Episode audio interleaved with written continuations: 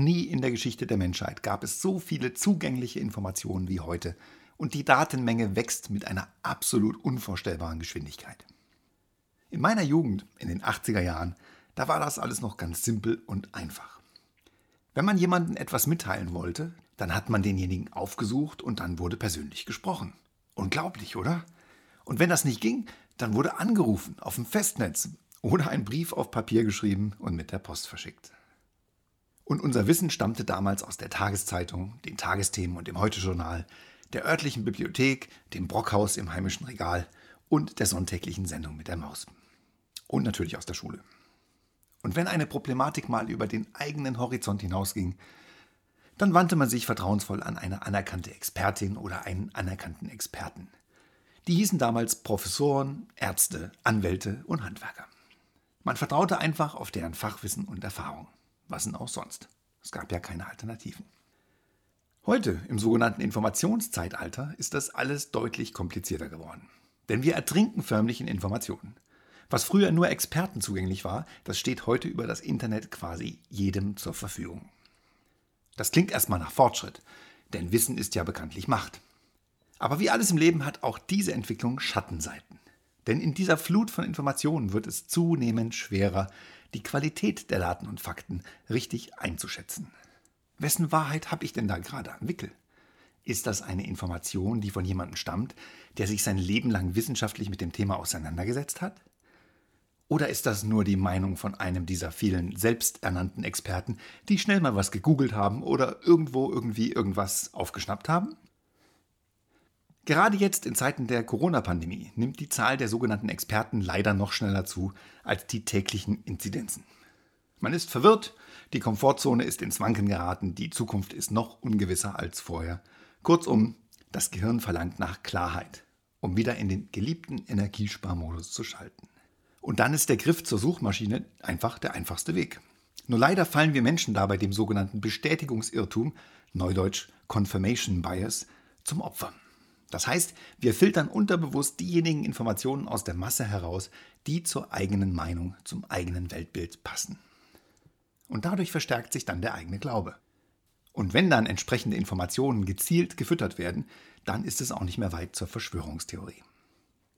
Soziale Medien und allen voran Facebook sind in meiner Welt in Software gegossene Bestätigungsirrtumsmaschinen. Ich bin der festen Überzeugung, dass auch heute noch die meisten Nutzer sozialer Medien unterbewusst annehmen, dass das, was sie dort zu lesen bekommen, auch alle anderen Nutzer weltweit genauso und in dieser Weise zu lesen bekommen. Tatsächlich aber sorgt künstliche Intelligenz dafür, dass das, was geliked wird, immer mehr und immer öfter angezeigt wird. Und es braucht nicht mal ein Like. Es reicht schon, wenn sich die Scrollgeschwindigkeit verringert oder man beim Scrollen ein paar Sekunden anhält dann weiß der Algorithmus, dass etwas unsere Aufmerksamkeit erregt hat. Und Aufmerksamkeit ist die Währung und Nahrung sozialer Medien. Wenn ich also ein Katzenbild oder Katzenvideo like, bewusst oder unbewusst, dann bekomme ich immer mehr Katzenvideos zu sehen. Also heißt das, dass ich voll im Trend bin, da ja alle Nutzer immer mehr Katzenvideos anschauen. Ich bin also nicht allein mit meiner Leidenschaft für Miezekatzen. Ach, ist das schön. Und genauso funktioniert das mit Meinungen. Wenn ich also den Beitrag eines Verschwörungstheoretikers like, dann liefert mir der Algorithmus noch mehr Bestätigungen dieser Verschwörungstheorie. Und unter der Annahme, dass das alle Nutzer weltweit in ihrer Inbox haben, drängt sich ja automatisch der Verdacht auf, dass da was dran sein muss. Wenn alle, also wirklich alle, so etwas posten und liken, dann können die ja nicht falsch liegen. Dann ist das die eine Wahrheit, die es ja bekanntlich nicht gibt. Wir erinnern uns an Episode 20. Ist noch gar nicht so lange her. Und natürlich lässt sich dieses Phänomen auch ganz einfach und bequem steuern. Ich will hier natürlich keiner Social-Media-Plattform irgendetwas unterstellen. Ich sage ja nur, es ist technisch sehr einfach, den im menschlichen Gehirn verbauten Bestätigungsirrtumsalgorithmus gezielt zu füttern. Und ich will mich hier auch gar nicht ausnehmen. Auch ich bin vor Jahren in eine ganz ähnliche Falle getappt. 2003 habe ich da mal so eine Diät gemacht, um ein paar Kilos zu verlieren. War nicht die erste und wird auch nicht die letzte in meinem Leben sein. Das Besondere an dieser Diät war aber, dass sie wissenschaftlich fundiert war. Sie kam nämlich vom berühmten Max Planck Institut für Ernährung höchstpersönlich. Vom Max Planck Institut, dem heiligen Gral der Forschung. Und tatsächlich habe ich recht schnell abgenommen. Es war schon ein bisschen strange manchmal, Schinken pur, so viel du willst. Oder Eier Flatrate. Aber hey, wenn es die Wissenschaftler vom Max-Planck-Institut so empfehlen, dann wird es schon seine Richtigkeit haben, dachte ich mir. Eine Zeit lang später bin ich dann mehr zufällig auf einen Artikel der Max-Planck-Gesellschaft gestoßen, der ziemlich klare Worte sprach. Es wurde dort dringend von der sogenannten Max-Planck-Diät abgeraten. Es gab niemals und es gibt auch bis heute noch kein Max-Planck-Institut für Ernährung und es wird vermutlich auch nie eins geben. So viel dazu. Aber google doch mal ruhig nach der Max-Planck-Diät. Sie gehört seit 1986 zu den bekanntesten Diäten. Und wer sie erfunden hat, ist bis heute immer noch ein Rätsel. Vielleicht sollte man sie lieber in Max-Schlank-Diät umbenennen oder ein Max-Schlank-Institut gründen. Das wäre doch mal was. Ziemlich geschickt, würde ich sagen, unter dem Deckmantel eines vertrauenserweckenden, altehrwürdigen Instituts so etwas zu posten. Der Idee einen wissenschaftlichen Anstrich verpassen. Und schon geht so etwas heute innerhalb von wenigen Tagen viral und wird von hunderten Millionen Menschen weltweit gelesen und geliked. Und ich war eins der Opfer. Das ist natürlich nur ein Einzelfall. Aber wenn man sich die ständig wachsende Menge digitaler Daten anschaut, dann schwant einem schon, dass es weit mehr solcher Fake News-Fälle gibt da draußen. Studien zufolge soll die weltweite Datenmenge bis zum Jahr 2025 zwischen 150 und 200 Zettabytes liegen. Zum Vergleich, 2017 waren es nur 23 Zettabytes. Wow, das klingt so irgendwie wie, wow, äh, keine Ahnung, Zeta was? Und hier haben wir schon wieder eines der Probleme des menschlichen Gehirns. Wir können uns solch große Zahlen einfach nicht vorstellen. Ein Zettabyte, das ist eine Zahl mit 21 Nullen. Ein Terabyte zum Vergleich, das ist eine 1 mit 12 Nullen. Und der Inhalt einer handelsüblichen Festplatte. Das heißt, man bräuchte eine Milliarde 1 Terabyte Festplatten, um ein Zettabyte zu speichern. Für 150 Zettabytes, also die zu erwartende Datenmenge im Jahr 2025, wären dann 150 Milliarden 1 Terabyte Festplatten nötig. Und bei einer Bauhöhe von 25,4 mm pro Festplatte hätte dieser Stapel dann eine Höhe von etwa 3,8 Millionen Kilometern, also ungefähr zehnmal die Entfernung von der Erde zum Mond. Immer noch so, wow. Und immer noch schwer vorstellbar, da die Entfernung von der Erde zum Mond ja auch so schwer zu begreifen ist. Hm. Oder spielt hier vielleicht jemand Lotto? Da ist die Chance, den Jackpot abzuräumen, ungefähr 1 zu 140 Millionen. Auch wieder sehr schwer zu greifen. Und deshalb spielen auch so viele Leute Lotto. Ich habe da vor Jahren mal bei dem Radiosender SWR3 eine sehr schöne Erklärung gehört, wie man sich diese extrem kleine Zahl 1 zu 140 Millionen viel besser vorstellen kann. Stell dir mal vor, du bist im Urlaub und lernst dort eine nette Familie aus Deutschland kennen. Die reisen jedoch vor dir ab und vergessen dabei eine Sonnenbrille. Nun, als der freundliche Mensch, der du ja bist, möchtest du, dass die Sonnenbrille wieder den Weg zu ihrem Besitzer findet. Nur leider habt ihr vergessen, eure Adressen auszutauschen. Zu dumm. Hey, aber gar kein Problem. Auf der Rückreise fährst du einfach irgendwo hin in Deutschland. Und dann hältst du vor irgendeinem Haus und klingelst an irgendeiner Klingel und dann gibst du einfach die Sonnenbrille an ihren Besitzer zurück. So einfach. So einfach? Hä? Ganz genau. So einfach ist das nämlich gar nicht. Es gibt ja immerhin 80 Millionen Einwohner in Deutschland und die Zahl der Wohnungen liegt ungefähr bei 40 Millionen. Das heißt, die Wahrscheinlichkeit, dass du an der richtigen Wohnungstür geklingelt hast, ist also etwa dreimal höher, als den Jackpot im Lotto zu knacken. Jetzt wird die Unwahrscheinlichkeit, ohne Arbeit reich zu werden, doch deutlich greifbarer, oder? Sorry an alle Lottospieler da draußen. Oder besser, sorry an die Lottogesellschaften, da jetzt eventuell deutlich weniger Scheine verkauft werden. Ach ja, und dann gibt es ja da auch noch laute Zahlen und leise Zahlen. Wie klingt denn das folgende in deinen Ohren? Die neue Therapie gegen die tödliche Krankheit X hat eine Heilungschance von 80 Prozent. Klingt doch erstmal gar nicht schlecht, oder? 80 Prozent Heilungschance. Und wie klingt jetzt das folgende dazu im Vergleich? Bei der neuen Therapie gegen die tödliche Krankheit X sterben zwei von zehn Personen. Das wiederum klingt, zumindest in meinen Ohren, nicht so toll. Zwei von zehn, das ist schon eine ganz schöne Menge. Ist aber genau die gleiche Aussage wie vorher. Zwei von zehn sterben, das heißt acht von zehn überleben. Also 80% Überlebenschance. Es hängt also stark davon ab, was ich erreichen möchte, wenn ich über Fakten und Daten spreche. Will ich jemanden Angst machen, dann sind die sogenannten lauten Zahlen meine besten Freunde. Wenn ich mahnend die Zahl der Corona-Infizierten erwähnen möchte, dann macht es durchaus Sinn, die Zahl in möglichst großer Länge darzustellen. Also nicht über 12 Millionen sprechen, sondern über eine 12 mit sechs Nullen. Wenn ich aber von meinem Chef das große Budget für ein neues Projekt haben möchte, dann macht es durchaus Sinn, die Zahlen so klein wie möglich darzustellen. Da klingen die zwei Millionchen doch viel attraktiver als eine 2 mit sechs Nullen. Ich habe vor Jahren im Fernsehen mal eine Talkshow angeschaut. Da ging es um die Gehälter von Spitzenmanagern. Unter anderem war da auch die damalige Personalchefin der Deutschen Bahn. Und in der Bauchbinde auf dem Bildschirm erschien unter ihrem Namen auch ihr monatliches Gehalt. Haltet euch fest, das waren 140.000 Euro im Monat. Ich dachte mir nur, what the beep? Die bekommt mehr im Monat als ich im ganzen Jahr. Und dann habe ich etwas vollkommen Unlogisches gemacht. Ich habe die Zahl im Kopf mal 12 genommen und dann zu mir gesagt, ach, das sind ja nur 1,7 Millionen. Dann geht das ja noch. Hallo? Das ist beides das vollkommen gleiche. Jemand, der 1,7 Millionen im Jahr bekommt, bekommt eben 140.000 im Monat. Das ist doch einfache Mathematik. Ja, schon. Aber wir haben es hier mit dem menschlichen Gehirn zu tun und nicht mit einem Computer. Also nochmal. 1,7 Millionen im Kontext von Managergehältern klingt vergleichsweise harmlos. Wobei ein sechsstelliges Monatsgehalt eine deutliche Sprengkraft hat. Oder etwa nicht? Und um da noch einen draufzusetzen, reden wir doch mal über exponentielles Wachstum. Das bringt das menschliche Durchschnittsgehirn schon in allerärgste Bedrängnis. Der Klassiker, um exponentielles Wachstum zu erklären, ist die Legende vom Reiskorn und dem Schachbrett.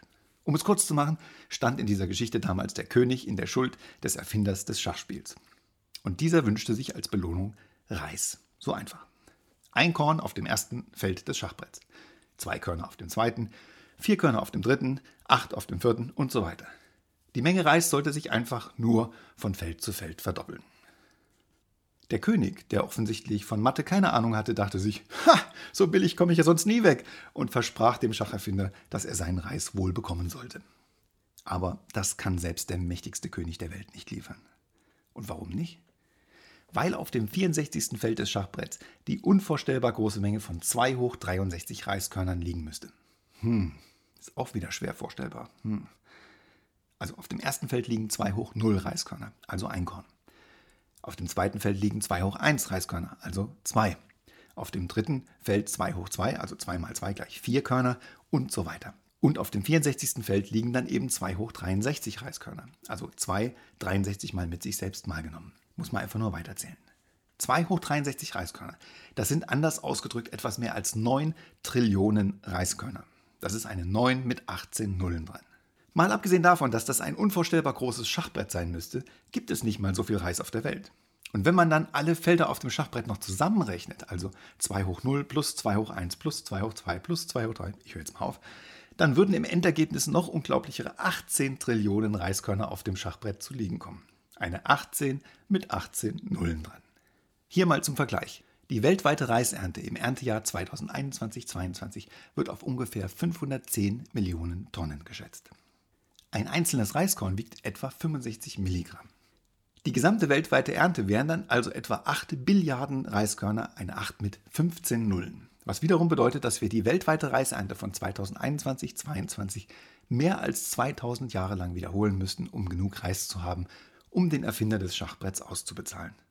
Also nochmal, mehr als 2000 Jahre Reis ernten und sammeln. Wie schon gesagt, ein ziemlich großes und beeindruckendes Schachbrett wäre das. 2000 Jahre anbauen und sammeln und dann wäre der König wieder schuldenfrei. Und etwa so wie der verdutzte König geschaut haben muss, als ihm klar wurde, was er dazu gesagt hatte, so ähnlich stehen wir auch heute noch da, wenn es um die wissenschaftliche Betrachtung der aktuellen Corona-Pandemie geht. Nehmen wir doch nur mal die Reproduktionszahl R, den sogenannten R-Wert, der jeden Abend über den Bildschirm flimmert. Wenn der R-Wert bei nur 1,2 liegt, dann steckt jeder Infizierte im Mittel nur 1,2 andere Nicht-Infizierte an. Klingt erstmal ganz harmlos. Heißt aber schon exponentielles Wachstum. Und bereits nach kurzer Zeit hat sich die Zahl der Infizierten verdoppelt und dann vervierfacht, dann 8, 16, 32, 64, 128, 256, 512, 1024 und ruckzuck sind wir dann alle infiziert. Nehmen wir doch mal ein stark vereinfachtes Modell an. Wenn wir mit 10 Infizierten in Deutschland anfangen und diese 10 Infizierten würden innerhalb eines Tages 12 weitere nicht infizierte Personen anstecken und das ginge dann so weiter, dann würde es nur etwa drei Monate dauern, bis alle 80 Millionen Deutschen infiziert werden. Hm, aber jeder steckt doch nur 1,2 andere an. Klingt harmlos, ist es aber nicht. Und beim Faktor von 1,3 wären es nur zwei Monate und beim Faktor von 4 wären alle Deutschen bereits nach dem 11. oder 12. Tag infiziert. Eine Durchseuchung nach 11 bis 12 Tagen. Vielleicht wird jetzt dem einen oder anderen klar, warum es Kontaktbeschränkungen gibt und warum viele Experten mahnend den Zeigefinger heben. Nur leider wird hier viel zu wenig aufgeklärt und ausgebildet. Man lässt das durchschnittliche Gehirn da draußen mit komplizierten wissenschaftlichen Fakten allein. R-Wert hier, 7-Tages-Inzidenz da, Hospitalisierungsfaktor dort. Und abends bei den Nachrichten geht man dann einfach davon aus, dass jeder im Land diese Zahlen versteht und auch nachvollziehen kann. Aber das ist leider ein Trugschluss. Ich frage mich oft, ob wenigstens die Nachrichtensprecher wissen, wovon sie da sprechen.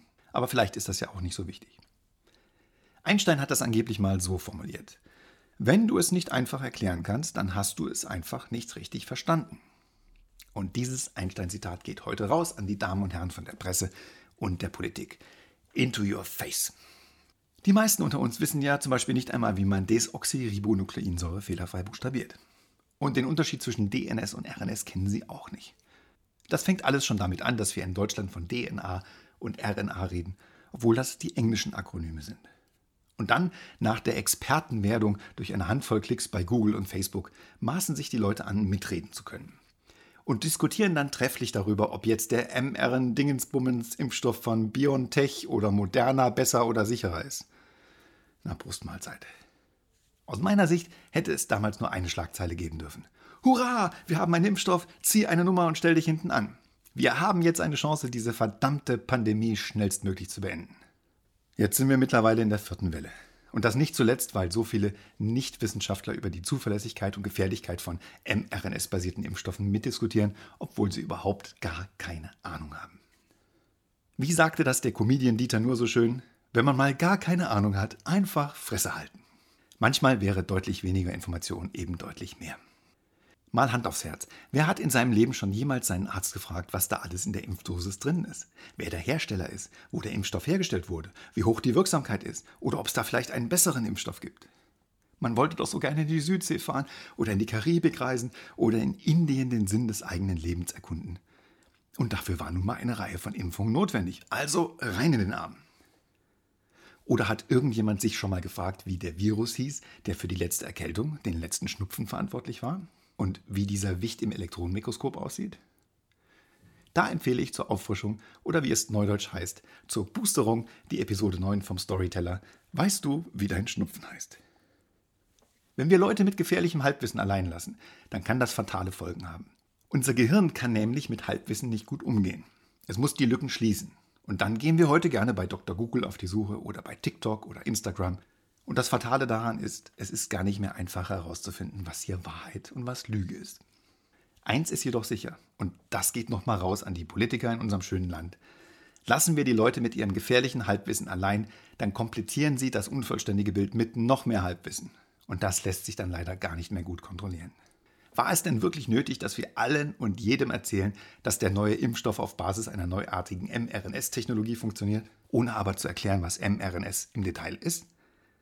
Lass mal sehen. Äh, RNS. Habe ich irgendwo schon mal gehört. Das klingt ja irgendwie wie DNS. Ah, DNS. Das ist im Erbgut drin. Also in den Genen. Also ist der neue Impfstoff irgendwie genmanipuliert. Und Genmanipulation ist ja insgesamt schlecht. Das haben wir schon beim Mais gelernt. Ha! Da haben wir es. Also schnell mal logisch zusammengefasst. Der neue M-Lala-Dingens-Impfstoff ist hochgefährlich, da er unser Erbgut verändert. Ha! Und das zusätzlich zu den vielen Mikrochips, die sowieso in jeder Impfung enthalten sind, mit freundlicher Unterstützung von Bill Gates. Und schon ist sie geboren, die neue Verschwörungstheorie, basierend auf alternativen Fakten und Halbwissen. Alle sprechen jetzt immer von der Gefahr der Verschwörungstheoretiker. Mir machen die Verschwörungspraktiker deutlich mehr Sorgen. Also, wenn ich als Regierung schon über Wissenschaft kommunizieren möchte, dann doch bitte in einer Weise, die auch Nichtwissenschaftler verstehen können. Dann braucht es eben einen Ranga Yogeshwar oder einen Professor Harald Lesch oder eben die Sendung mit der Maus oder die Kika-Nachrichten, um es auf den Punkt zu bringen, dass es auch wirklich jeder versteht. Und das, bevor die alternativen Wahrheiten eine Chance haben, sich in die Gehirne der Leute einzunisten. Und dann gibt es ja da noch die Medien. Ach ja, natürlich bringen die reißerischen Schlagzeilen den Medien deutlich mehr Klickzahlen. Greift mRNA in unser Erbgut ein? Das gibt richtig viele Klicks. Nur leider ist diese Frage dann auch in den Köpfen der Bevölkerung drin und bleibt auch da. Und das führt zu Ängsten und die Ängste führen dazu, dass die Leute sich nicht bewegen und in ihren Komfortzonen bleiben. Natürlich birgt alles neue Risiken in sich. Aber das Leben ist nichts anderes als ein Synonym für Risiko. Wir gehen jeden Tag unzählige Risiken ein. Aber in den meisten Fällen denken wir einfach nicht drüber nach. Oder wir glauben fest daran, dass wir es meistern können. Wer weiß denn schon genau, was die Zuckeraustauschstoffe mit uns langfristig machen? Wer weiß denn genau, was im Körper passiert, wenn wir einen Burger bei Piep essen? Welches Risiko gehen wir ein mit Tiefkühlpizza?